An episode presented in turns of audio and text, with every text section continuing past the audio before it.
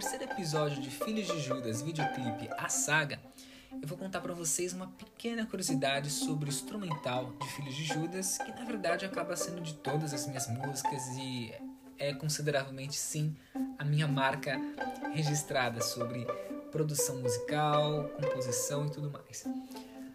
Toda vez que eu produzo os instrumentais, arranjo das minhas músicas, eu sempre gosto de tornar a sonoridade uma linguagem poética também. Como se fosse os instrumentais o cenário e as letras os personagens, sendo o refrão o protagonista. Nos últimos segundos de Filhos de Judas, o som que fica por último é como se fosse uma machadada que simboliza a quebra de um ciclo, né? aquele ciclo tóxico, né? porque no refrão sempre coloco: saibam quem confiar, pois não vou negar, são filhos de Judas é mais um conselho no refrão que é sobre a gente saber aonde a gente deve estar. Né? Estar em ambientes onde a gente é bem-vindo, estar em ambientes que a gente se sinta bem e não ficar naquela obrigatoriedade ou achar que nós devemos estar em lugares onde a gente não é muito bem recebido. Então é você saber se colocar, saber se posicionar.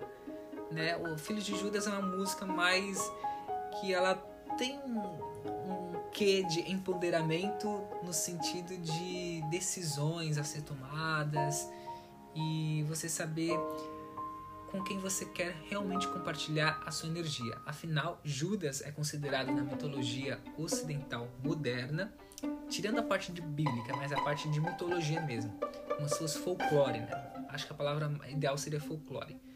O folclore moderno Judas é considerado o pai dos rompidos, né? Que é uma analogia, né? Uma, que simboliza que são pessoas que sugam seu brilho, sua energia e tudo mais. Então, filhos de Judas é nesse sentido. Né? Então, saibam quem confiar, pois não vou negar, são filhos de Judas. Sempre te dei boas-vindas, ofereci champanhe vinhos da minha adega antiga, mas você preferiu se voltar como uma flecha inimiga. Então, essa questão toda de você saber se posicionar, o seu eu em lugares onde você é bem-vindo e se rodear de pessoas que realmente querem o seu bem. Então, a comunicação entre o instrumental e a letra, para mim, é super importante, faz muito sentido e eu quero sempre levar, desde quando eu lancei Cronos, o ouvinte para dentro da música. É como se eu, eu quero colocar o ouvinte para dentro da música que para mim a música é uma grande distração, uma grande distração boa. É quando você esquece, entre aspas, dos problemas no cotidiano e consegue uh, emergir dentro do. É, subemergir, na verdade, dentro do, da arte. Então, isso que para mim faz muito sentido.